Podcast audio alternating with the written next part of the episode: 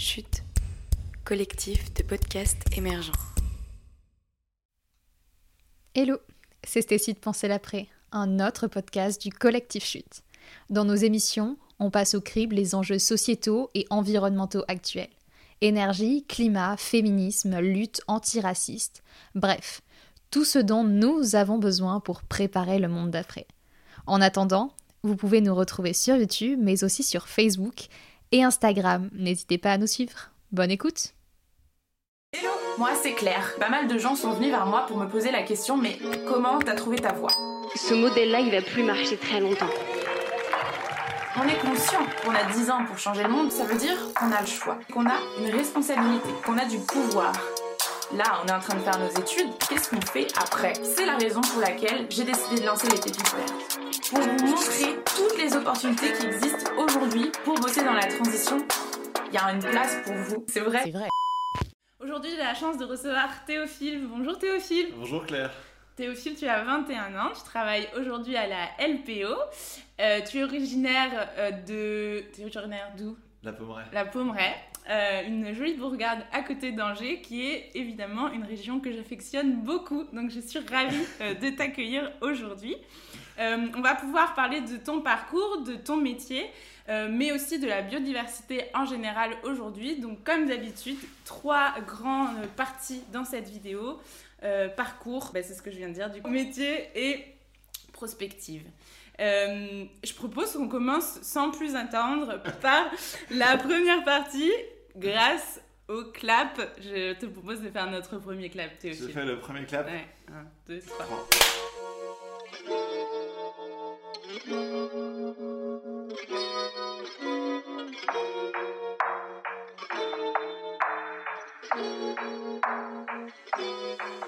Théophile, euh, on a un truc euh, aux pépites vertes, c'est qu'on commence toujours par faire un retour vers le futur. Euh, on se trouve à 18 ans. Euh, donc là aujourd'hui toi tu as 21 ans, donc c'était il n'y a pas si longtemps, 18 ans. Euh, on est sur les, les bancs du bac euh, et on se pose la question qu'est-ce que je vais faire de ma vie? Donc euh, qu'est-ce qu'il en était pour toi à 18 ans? Eh bien moi, à 18 ans, j'étais pas sur les bancs du lycée. J'ai pas passé le bac. J'ai fait un apprentissage en métallerie après le collège. Donc, complètement un parcours qui n'a rien à voir avec l'environnement. Et puis après, j'ai fait mon chemin pour changer d'orientation et retourner à ma passion de toujours, qui est euh, l'environnement. Ok, et quand euh, tu faisais cette formation en métallerie, comment est-ce que tu as eu ton déclic qui t'a fait dire euh, il faut que je change de voie? En fait, j'ai, je suis toujours passionné d'environnement. Enfin, j'ai toujours aimé ça depuis, depuis ma plus tendre enfance. Et euh, j'ai fait 4 ans d'apprentissage en métallerie quand même. Et puis un jour, je me suis dit, c'est un beau métier. Ouais. Parce que ce que je fais là, je travaille avec les mains, je transforme la matière, ça me plaît beaucoup. Mais je m'y retrouve pas. Et puis la dernière année de mon apprentissage a été assez compliquée pour X raisons. Et je dis, bon, ça marche pas. Ouais. C'est l'occasion de remettre à zéro. Donc, je suis parti un peu en voyage, j'ai réfléchi. Et je dis, bon, bah voilà, je vais travailler dans l'environnement. euh. Puis voilà, me voilà maintenant, me voilà. maintenant à travailler dans l'environnement. Excellent. Alors toi, tu as, une- un engagement depuis longtemps, depuis tes 8 ans, je crois. Ouais, tu es c'est ça. bénévole à la Ligue de la protection des oiseaux, mais tu me dis souvent que c'est pas que les oiseaux. Euh, on aura l'occasion de revenir sur la LPO en général euh, dans la partie 2, puisque vous avez suivi qu'il y avait trois parties, et on fera un clap. Euh, avant d'aller aller- d'aller sur ça, la question c'est, euh, tu te dis, il faut que je travaille pour l'environnement? Euh, comment, on- comment tu t'es formé et comment t'es passé de cette formation Ferronrida à une formation qui va te permettre aujourd'hui d'être animateur pour la protection de l'environnement? Euh, eh ben déjà, il y a beaucoup de terrain, mais bénévole. C'est-à-dire que les diplômes, c'est très important. Mais dans le milieu associatif, ce qui est important, c'est le réseau bénévole, le le terrain qu'on fait à côté, les découvertes. Donc depuis mes 8 ans, depuis que je suis engagé donc, à la Ligue pour la protection des Ah. oiseaux, euh, je fais beaucoup de sorties avec des, des adultes, des plus grands que moi, et du coup, on fait découvrir tout le terrain. Donc là, toute la partie naturaliste, Ouais, je l'ai acquis, je l'ai acquis euh, tout au long de ces années, depuis mes 8 ans. Et après, euh, moi, ma porte d'entrée, donc ça c'était ma porte d'entrée à la LPO. Et après mon, mon apprentissage en métallerie, je suis rentré en service civique à la LPO. C'est-à-dire que je savais pas ce que je voulais faire comme métier. Je voulais travailler, je dis bon, ça y est, maintenant je travailler dans la protection de l'environnement. Ouais. Mais comment? Alors, animateur, euh, chargé de mission, naturel, ornithologue, enfin, il y a plein de métiers. Ouais. Et donc, pendant ce service civique-là, j'ai eu l'occasion, pendant les premiers mois, de découvrir euh, tous les métiers de la LPO en joue. Donc, c'est-à-dire que j'ai suivi des personnes sur le terrain, j'ai euh, aidé à rédiger des rapports, enfin, etc. Et puis, j'ai fait l'animation. Et puis, je dis, l'animation, c'est vraiment quelque chose qui me qui m'anime, en fait. Ouais. Euh, le fait de transmettre des choses à des, à des gens et du coup leur donner les clés pour que eux puissent changer les choses, c'est assez passionnant. Et donc euh, j'ai fait après, donc j'ai fait mon service civique et après j'ai été pris en apprentissage, donc en alternance à la LPO toujours, et j'ai fait un BPGEPS, Ok. spécialité éducation, environnement et développement durable, à la LPO et au CMEA de Saint-Nazaire sur un an. Et je suis diplômé depuis euh, novembre dernier. Bravo. Voilà.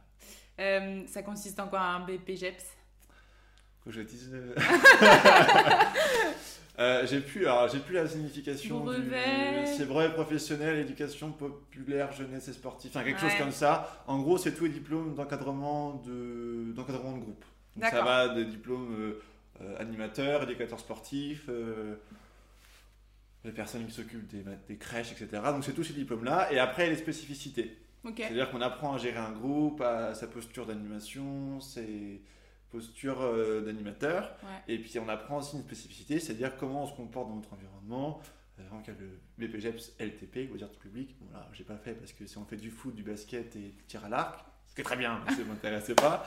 Et donc moi, EEDD, c'est un BPGEPS où on découvre euh, comment on fait de l'animation dans le milieu de l'environnement. Et alors, le milieu de l'environnement, ça va des oiseaux aux, aux énergies renouvelables, aux agriculteurs biologiques, etc. etc.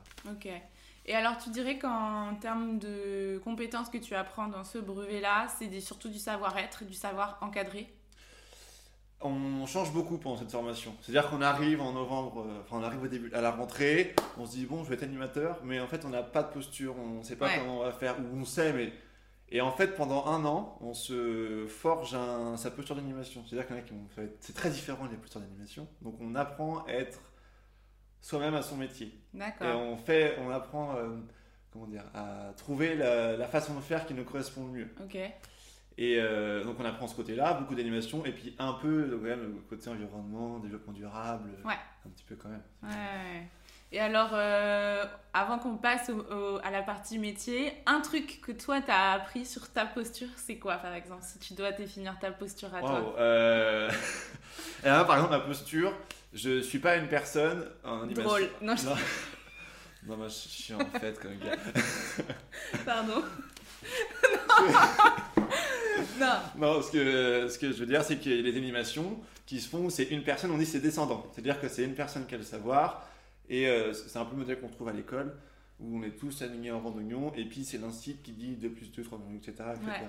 Et moi, c'est pas un modèle qui m'intéresse. Ce qui m'intéresse, c'est d'avoir un vrai échange avec le public, que ce soit des enfants, des adultes, parce qu'eux aussi ont, ont des choses à m'apporter Ouais. et vice versa.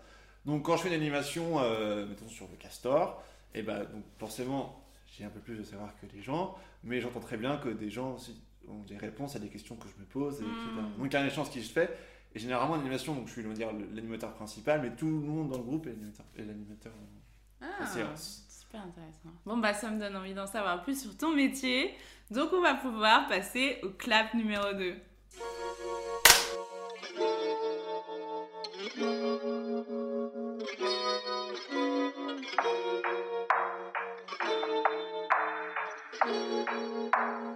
Bon, euh, depuis tout à l'heure, on parle euh, de la LPO comme si tout le monde savait ce que c'était. Mais peut-être que parmi vous, Sûrement.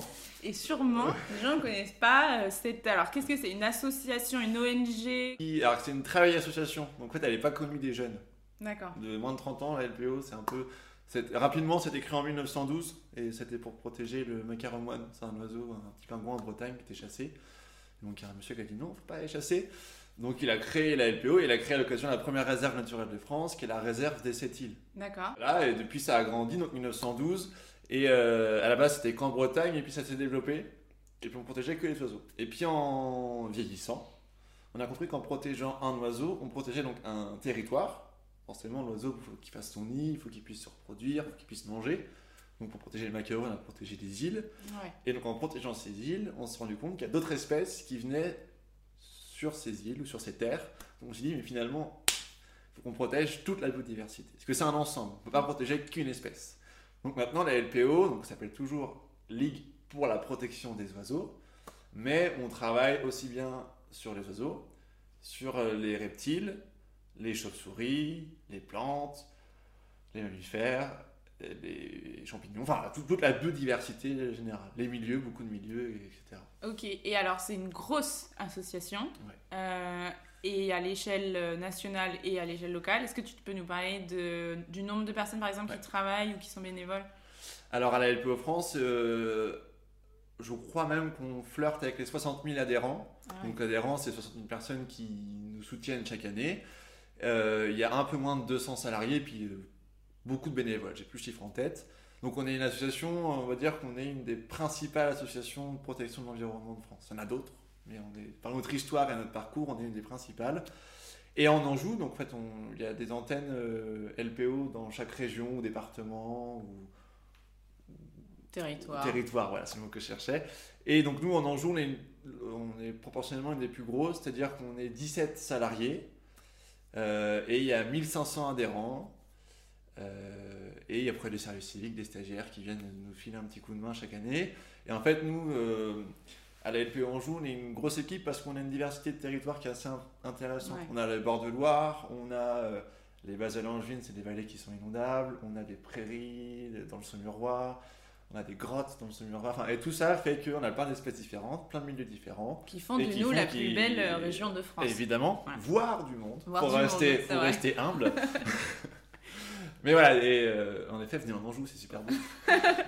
Ok, alors ça c'est pour la LPO, on a compris. Maintenant ton métier à toi, donc tu as dit que tu avais, regardé plein de métiers différents pendant ton service civique, donc toi tu as choisi celui d'animateur.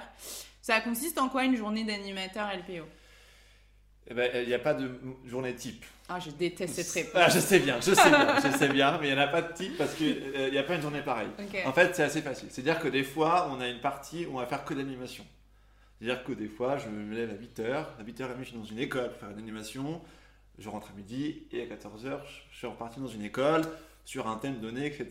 Mais il y a aussi la partie, c'est la partie cool. C'est-à-dire qu'on fait de l'animation, on rencontre le public, on sensibilise, on fait découvrir les choses, ça c'est génial. Ouais. Et il y a la partie qui est aussi géniale, c'est la préparation d'animation. C'est-à-dire que pour faire une animation, il faut préparer, je sais pas, des photos, un diapo, les Mm. jumelles, euh, la maquette, etc. Puis prendre des infos sur le territoire, le milieu, parce que c'est important de connaître le territoire où tu animes. Tu vas pas Ouais. dire, euh, alors, on va visiter la Loire, qu'est-ce que c'est? On Ouais. fait pas ça. Ou alors on fait exprès, mais c'est un piège. Et, euh, et puis après, il y a la partie qui est un peu moins intéressante, qui est vraiment la partie bureau, mais ça, tout le monde a cette partie-là. Ouais. C'est-à-dire c'est lecture des mails, répondre au téléphone, etc. Mais globalement, c'est un métier qui est très varié. Donc il y a des périodes où on va faire très peu d'animation, et puis des périodes au printemps, comme toute la nature se réveille, c'est Ouais. là qu'on a un pic d'animation. Ouais. Et donc là, c'est en 4 mois, c'est très dense. Ok. Et des animations auprès d'écoles, auprès de particuliers, auprès de personnes âgées, je sais pas. Ouais. c'est Alors quoi nous, on travaille euh, à peu près... Euh...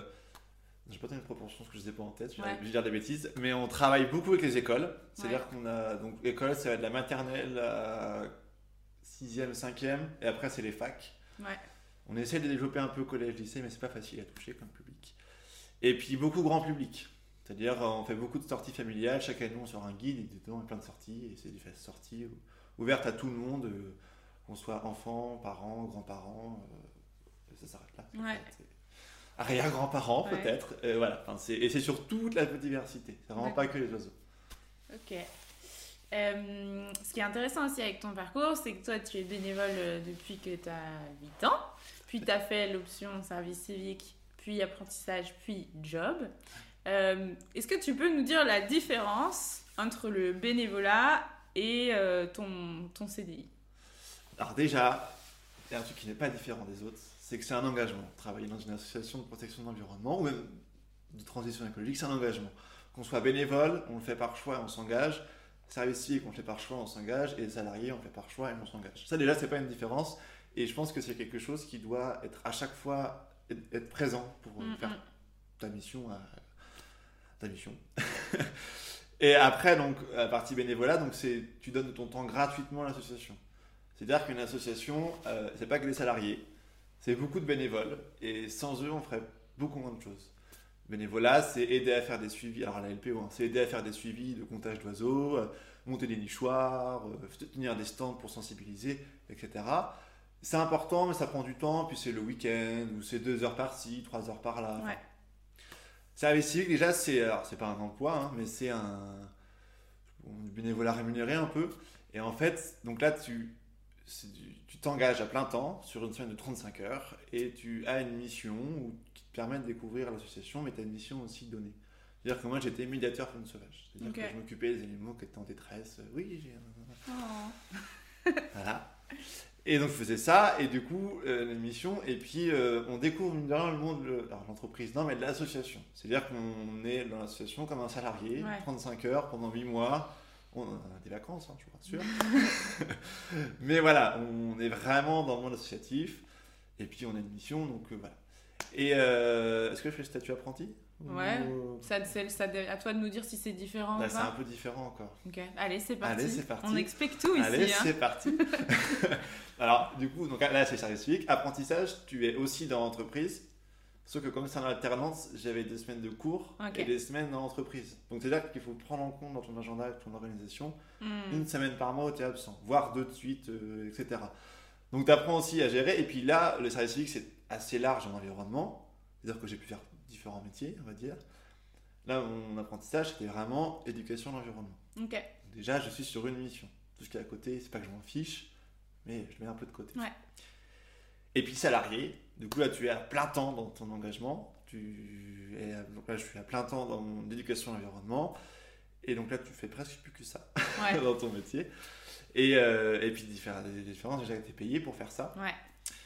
Et, euh, et puis voilà, c'est différents paliers qui, t'arrivent- qui arrivent à ça. Mais tu es vraiment dans la vie de l'association et tu as un statut différent. Ouais. Mais qui fait que c'est pas le fait d'être salarié, c'est pas plus important qu'être bénévole. C'est-à-dire que nous à la LPO, on a des bénévoles qui font largement le travail de salarié.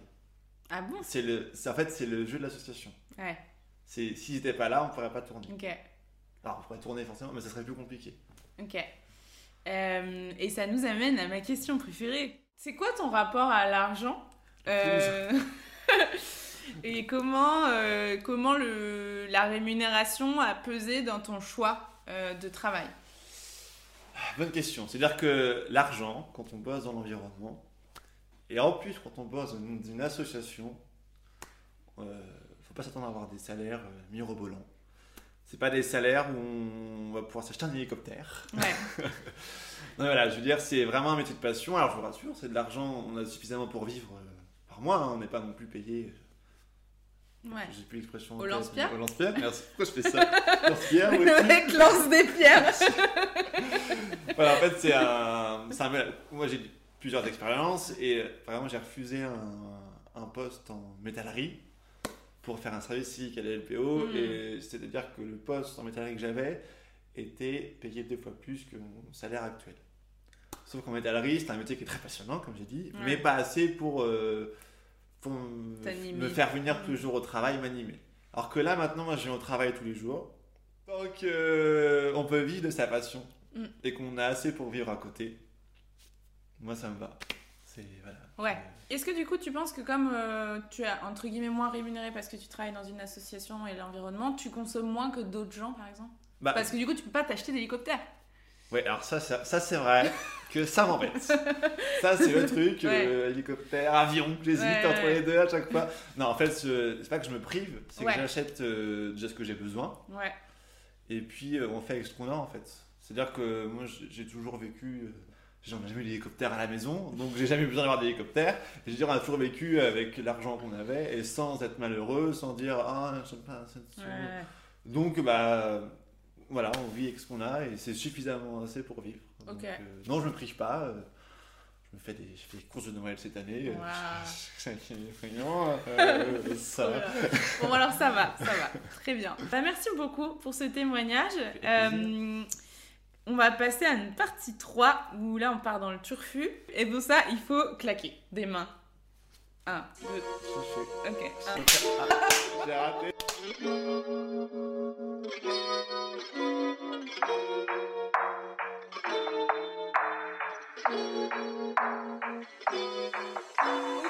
Troisième partie. on est dans une partie prospective, c'est-à-dire qu'on va un peu imaginer des choses euh, et, prendre un petit peu de hauteur sur tout ce qu'on vient de se raconter. À deux niveaux, euh, toi, en tant que théophile, qu'est-ce que c'est un peu la suite de ta carrière maintenant que tu as avancé On a vu toutes les étapes. Comment est-ce que tu te projettes dans les, dans les je sais pas, années à venir Euh, Et plus largement, encore plus au-dessus de toi, méta à toi, euh, la biodiversité. Tu l'as vu évoluer depuis que tu as 8 ans et que tu es passionné par la biodiversité.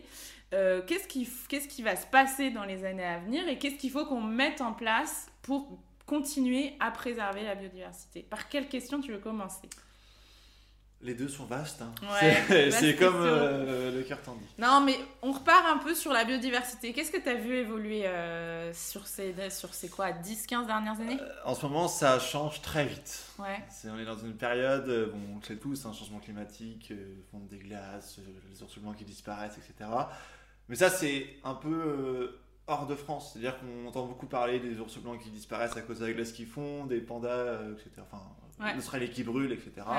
Et il faut savoir qu'en France, on a aussi un patrimoine naturel.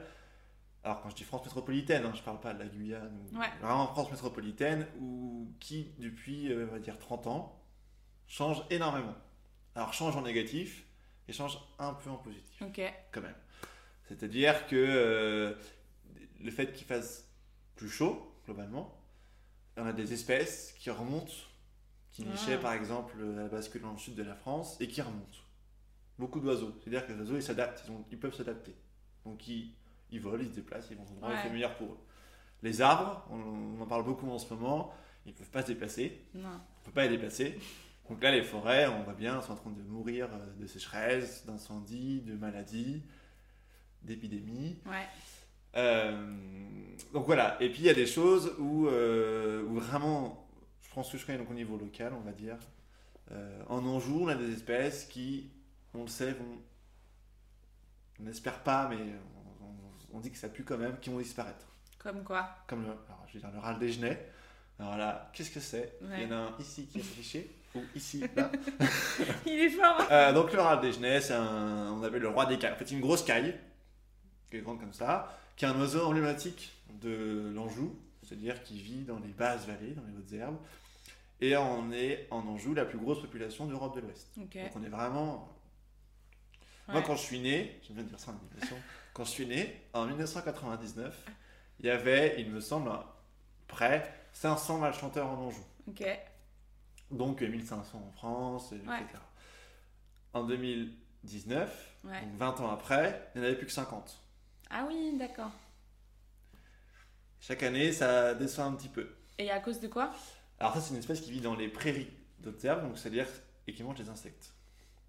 En ce moment, les insectes, alors, ils ont disparu de 70% sur 20 ou 30 ans, j'ai plus l'échelle. Enfin, c'est un effondrement total de la Ouais. population d'insectes. Forcément, tout ce qui mange les insectes va disparaître. Ouais. C'est la chaîne alimentaire. Ouais. Les chauves-souris, c'est pareil. Elles mangent jusqu'à 60 000 moustiques par été, une chauve-souris. Ah ouais. Donc imaginez-vous, on enlève tous les moustiques, hein, tous les insectes, Ouais. Ça s'effondre. Ok. Donc ça, c'est le côté un peu négatif. On agit pour, euh, pour faire ça. On fait l'animation, on sensibilise, mais j'ai aussi des collègues qui travaillent quotidiennement pour euh, protéger. Et on se dit, voilà, si le râle des genêts, ses effectifs, ils descendent, qu'est-ce que ça aurait été si on n'avait rien fait? Ouais. On essaie d'être positivé comme ça. quand Ouais, même. ouais. Alors on se dit, si on n'avait rien fait euh, il y a deux ans, c'était fini. Et mais aussi des espèces, parce qu'on travaille. On travaille par exemple sur les rivières. Euh, les rivières sont quand même moins polluées qu'à une époque, et ben la loutre revient en Maine-et-Loire. Le castor est installé partout en Maine-et-Loire. Le faucon pèlerin, c'est un, le rapace le plus rapide du monde. Ouais. Et chez nous et il est partout. Il est partout en Ah France. À une époque où on le cloutait encore aux portes des granges, maintenant il est protégé Ouais. et il est partout sur toutes les carrières. On le voit assez fréquemment. Voilà, c'est- il y a des choses qui se font, il y a du positif. Ce Ok. qu'il faut retenir, c'est quand même du positif. Ouais. Et ce qu'il faut se dire, c'est qu'est-ce que ça aurait été si on n'avait rien fait. Ouais. C'est dur. Ouais. A- à chaque fin de saison, euh, on se prend toujours une claque, Bah oui. parce que voilà. Mais Ouais. on se dit, bon, euh, on va repartir, euh, puis tac, tac, tac, tac, tac. Et ça, c'est une culture à la LPO de positiver malgré ces, ces statistiques terribles? Ou c'est toi? Disons que. Alors, je pense que c'est moi, quand même. Mais c'est pas. Et on le fait à la LPO. Je- Ouais. Je, je pense pas qu'il y ait une culture. Mais on le fait. Parce que si on le fait pas, euh, on arrête tout. Bah, bien sûr. on- voilà, on s'en va. Donc non, non, c'est... On positive, on agit, et puis on voit bien qu'on fait quelque chose. Hmm. Voilà, on voit quand même qu'on a un impact sur ce qu'on fait. C'est pas inutile ce qu'on fait. Ok. Donc, euh, Et si tu as des conseils à donner euh, sur cette partie biodiversité aux gens qui nous regardent, soit, par- soit sur le côté bénévole, soit sur le côté, si ça se trouve, dans leur entreprise, est-ce qu'il y a des choses que les gens peuvent faire pour euh, aider? Euh, eh ben déjà, il y a le côté personnel. C'est-à-dire que quand on balade son chien, on évite de. Alors, même si on a un chien qui est très éduqué, on évite de le promener sans laisse. Ouais, Et pour que le chemin. Faut, donc, disons, faut que le chien reste dans le chemin. Pour pas qu'il aille déranger les animaux dans la forêt. ok. Voilà, c'est un exemple. Du vélo, c'est pareil. On essaye de rester dans les chemins, même si c'est plus cool leur chemin. On essaye Ouais. de dans les chemins. Et puis après, au niveau local, eh ben, il faut, il faut euh, s'engager dans les associations, que ce soit la LPO, Sea Shepherd, Greenpeace, le CPIE, Mm, mm, FNE. Il y a plein d'associations comme ça qui travaillent ensemble. On n'est pas séparés, on travaille ensemble pour protéger la biodiversité. Et on a besoin de bénévoles. C'est-à-dire que pas besoin d'avoir de connaissances. Pas besoin de dire Ah, là, je sais que là, c'est une pigrier chez Korcher, et là, je vois que c'est un merle noir. Ça, euh, on- ou, ou pire, vous l'apprenez sur le terrain, Ouais. ce qui est super chouette. Mais on a besoin de personnes, on a besoin d'oreilles, on a besoin de mains, on a besoin de perdus parce qu'on n'en a pas assez. Ouais, Et puis après, euh, chez vous ou en entreprise, vous pouvez protéger la biodiversité en faisant des aménagements, en devenant refuge LPO, en- aussi bien pour les maisons que les particuliers, que les entreprises, ouais, que même les grands sites. C'est-à-dire qu'un refuge LPO, en fait, c'est un terrain où on s'engage à protéger la nature. ouais. Donc, euh, il y a des terrains particuliers, donc on taille, on taille pas trop ça on, Ouais. on traite pas, etc. Et puis il y a des sites beaucoup plus grands. Par exemple, à Angers, il y a le château d'Angers, Ah ouais. il y a le château du Plessis-Massé, il y a des entreprises, etc., qui se sont engagées à tout faire et pour protéger la nature. Et alors, même si c'est rien, bah, j'aime bien, j'aime bien dire cette phrase-là, si on est un peu le colibri, il y a Ouais. la petite goutte d'eau là.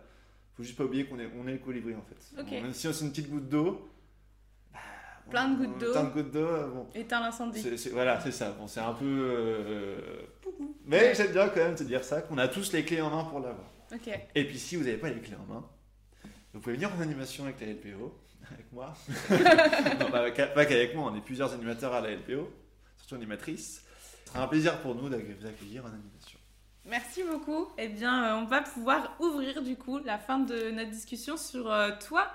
Euh, un mix entre euh, le conseil que tu te serais donné euh, si tu pouvais aller te voir à 18 ans, et puis aussi euh, de l'autre côté euh, où tu te vois, je sais pas, à 25 ans. Le conseil que je. À 18 ans, je sais pas trop en fait. Parce que à 18 ans, je savais pas trop ce que je faisais. Parce Ouais. que j'étais en service civique. Mais c'était. J'avais franchi le cap à 18 ans de travailler dans l'environnement, de Ouais. vouloir travailler dans l'environnement. Donc, euh, j'aurais pu me dire, euh, je sais pas, n'abandonne pas, garde cette volonté d'agir. euh, C'est l'engagement qui m'ouvre les portes de la LPO. C'est voilà, c'est. J'ai le diplôme, Ouais. mais j'ai voilà, j'ai pas de bac, j'ai pas non plus une master licence. C'est Ouais. vraiment aussi. Ce qui est important, c'est tout ce qu'on fait à côté. Ok, et alors euh, Théophile de demain, tu vas, tu vas le voir, qu'est-ce qu'il fait? Il est en train de faire quoi?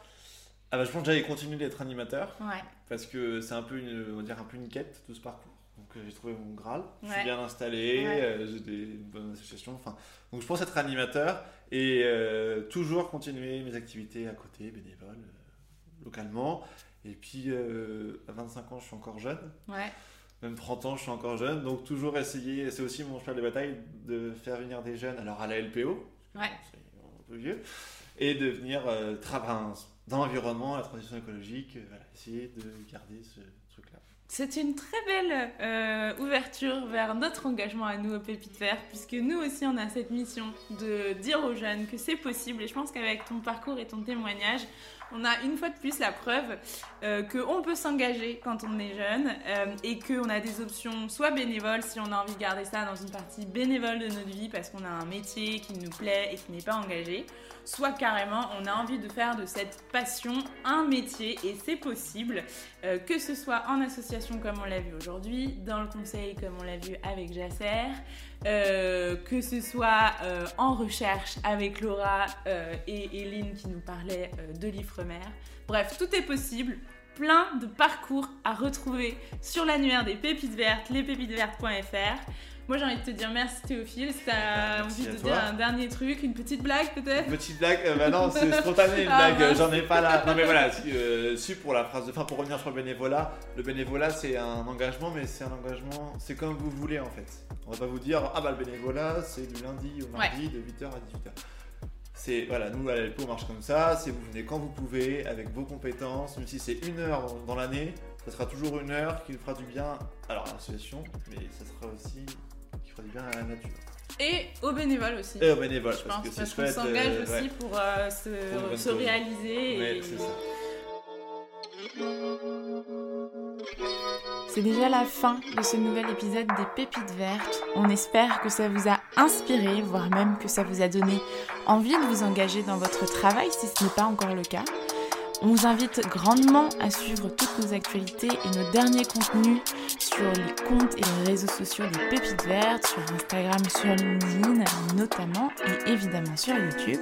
Et puis, on vous invite aussi à jeter un œil à tous les acteurs et actrices du collectif Chute Podcast, qui est un collectif de podcasteurs et podcastrices engagés et engageants, qui essaye à son échelle de faire bouger les lignes.